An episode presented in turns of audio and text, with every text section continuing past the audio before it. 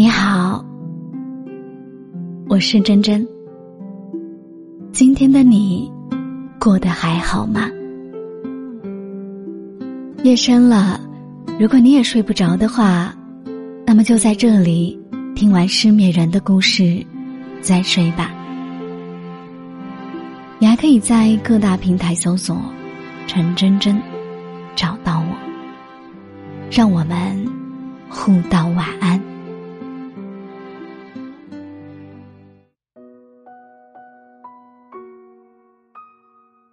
不经一事，不懂一人。昨天朋友给我发微信，说以后打死他也不会借钱给同事了。本意是好心，结果到最后反而给自己惹了一肚子气。原来之前公司有一个关系尚可的同事找到他，说自己最近手头上有点麻烦事。想借五千块救个急，四月发工资了马上还。朋友想着，若非真到了难的时候，也不至于向自己开口吧。于是，就借了。过了一段时间，对方没有主动提还钱的事儿，朋友觉得开口有点尴尬，就也一直没有主动催促。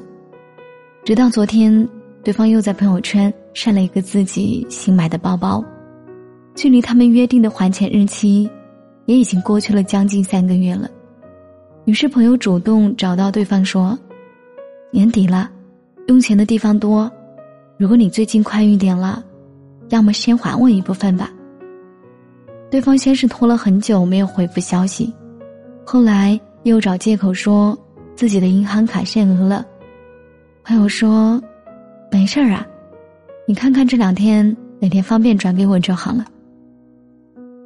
没成想，过了会儿，对方却突然像着了火的炮仗，连发了几条微信，说朋友工资比他高，至于要钱要的这么急吗？又说到了年底了，朋友觉得自己用钱的地方多，怎么就不能体谅一下他用钱的地方也多呢？言语间，朋友直接变成了一个薄情寡义。冷酷无情的凶残之辈。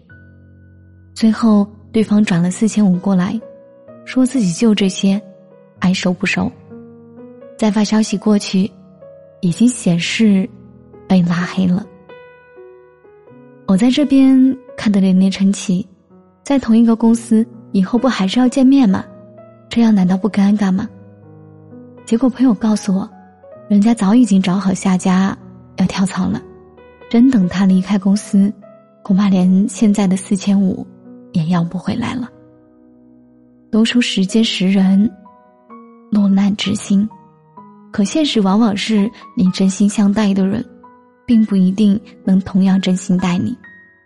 不经一事，不懂一人，时间总是在沉淀很多事情，同时也验证了很多人心。看过这样一段话。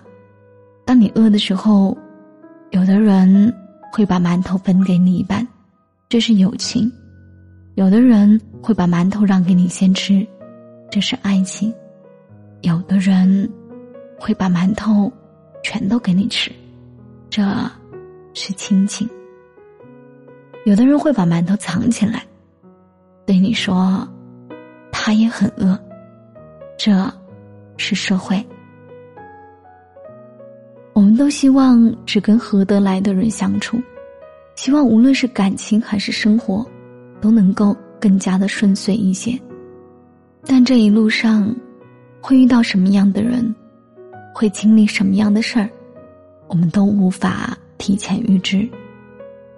如果不能看清一个人的真实面目，那么，再多真心，也有可能注定错付。很多关系。都是同甘意，共苦难，嘘寒问暖意，雪中送炭难。怪不得谁，这本来就是一个现实的世界。每个人都匆匆忙忙，心里盘算着自己的考量。越是这样，就越该明白，所有温柔和包容，都是难得的礼物。经过一些事儿，如果彼此还是分开了，不要遗憾。既然早晚是不同路的人，散场早晚也就没什么分别。重要的是，一直都该是那些历经风雪，还一直陪在你身边的人。时间验证一切，一切自在人心。跌到谷底的时候，记住那些看着你狼狈、毫无帮扶之心，甚至还要冷嘲热讽的人，远离他们。记住那些安慰你、为你焦急、为你奔走、为你出谋划策的人。